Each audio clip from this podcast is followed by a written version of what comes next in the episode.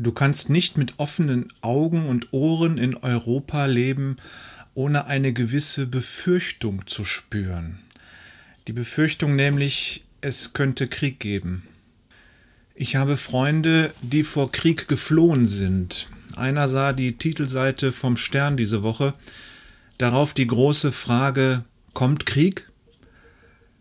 Er zeigte es mir, sah mich beängstigt an und sagte, das kann ich nicht nochmal aushalten. Nun ja, in anderen Teilen der Welt ist Krieg. Warum nicht in Europa? Was spricht dagegen? Diese Gedanken rücken mir auf die Pelle. Aus den Befürchtungen ist bei mir Gott sei Dank noch keine Angst geworden. Ich hoffe, dass ich auch in Zukunft nicht von Angst getrieben werde, sondern mit Gottes Hilfe einen kühlen Kopf bewahre. In dieser Zeit mit Corona maroder Infrastruktur, Straßen, Polizei und Behörden, Schulen, Krankenhäuser, Pflege, steigende Armut auch in Deutschland, internationale Spannungen und Waffengerassel. In dieser Zeit wird sich zeigen, was der Glaube der Christen wert ist. Werden sie den Frieden im Herzen behalten? Werden sie unterscheiden können zwischen richtigen und falschen Wegen? Werden sie Gottes Willen erkennen und ihm gehorchen? Werden Sie auch das Schwere dankbar aus Gottes Hand nehmen? Werden Sie mit Bonhoeffer im Hochsicherheitsgefängnis singen können, von guten Mächten wunderbar geborgen erwarten wir getrost, was kommen mag? Liebe Brüder und Schwestern in Christus, dein Gott sagt dir, der Herr wird für dich streiten und ihr werdet stille sein. 2. Mose 14 und gehe ich im Tal der Todesschatten, ich fürchte kein Unheil, denn du bist bei mir, dein Hirtenstab und dein Beistand trösten mich. Psalm 23. Gott sagt, ich bin der Herr und sonst keiner mehr, der ich das Licht mache und schaffe die Finsternis, der ich Frieden gebe und schaffe Unheil. Ich bin der Herr Jahweh, der dies alles tut.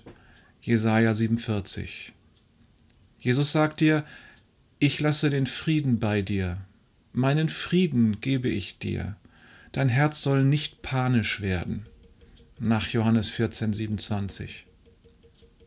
In der Welt habt ihr Probleme, aber habt keine Angst, ich habe die Welt besiegt. Johannes 16. Der Friede Gottes, der alle Vernunft übersteigt, bewahre eure Herzen und Sinne in unserem Herrn Christus Jesus. Paulus in Philippa 4. Es gibt noch mehr Hinweise in der Bibel, dass Gott sehr daran gelegen ist, seinen Menschen Frieden ins Herz zu schenken, auch wenn die Umstände beängstigend sind.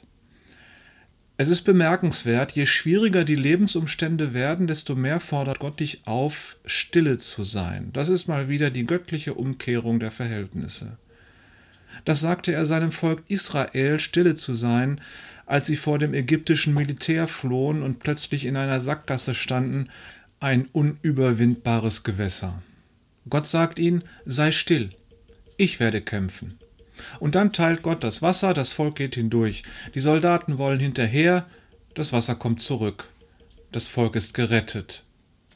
Gott hat geholfen. Du lebst zurzeit wie ein Schaf, das in der kargen Landschaft kein Gras und kein Wasser findet. Die aktuelle Lage in der Welt macht deine Seele ausgetrocknet und freudlos. Jesus Christus wird dir für deine Seele Frisches und Freude finden, wie ein Hirte für seine Schafe Gras und Wasser in der Wüste findet. Bemerkenswert, du bist nicht aufgefordert, aktiv zu werden. So nach dem Motto, nun mach mal was für deine Fitness. Selbstoptimierung ist angesagt. Was ein Stress, wo du doch schon kaum noch Kraft hast. Vielmehr sagt Jesus, beruhig dich mal, ich kümmere mich. Du wirst schon sehen. Schau auf mich, geh mir hinterher, sonst nichts. Alles wird gut. Ja klar, sagt Gott an mancher Stelle, dass er auch für das verantwortlich ist, was wir als böse und schlecht empfinden. Jesus nahm den Kelch des Leidens aus der Hand seines Vaters. Dietrich Bonhoeffer singt in seiner Gefängniszelle Und reichst du uns den schweren Kelch, den bittern, so nehmen wir ihn dankbar, ohne Zittern, aus deiner guten und geliebten Hand. Oder wäre es dir lieber, der Kelch würde dir gereicht vom Satan mit seiner brutalen Krallenhand? Nein, besser es ist die Hand des Schöpfers, der dich liebt, und die Hand Jesu, der weiß, was Leiden ist und der aus Liebe für dich gestorben ist. Wenn du an Jesus glaubst, gilt am Ende für dich, dass er als dein guter Hirte dich auch in den dunkelsten Zeiten begleitet. Du wirst nicht verloren gehen. Nirgendwo in der Bibel steht die Verheißung, dass die Christen in dieser Welt von allem Leid befreit wären. Im Gegenteil. Manchmal trifft es sie sogar noch schlimmer als ihre Mitmenschen. Und wenn in deinem Umfeld Krieg ist, soll in deinem Herzen doch Frieden sein, keine Panik.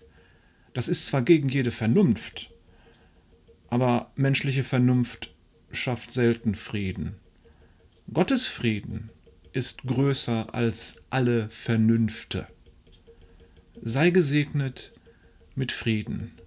In diesem Sinne.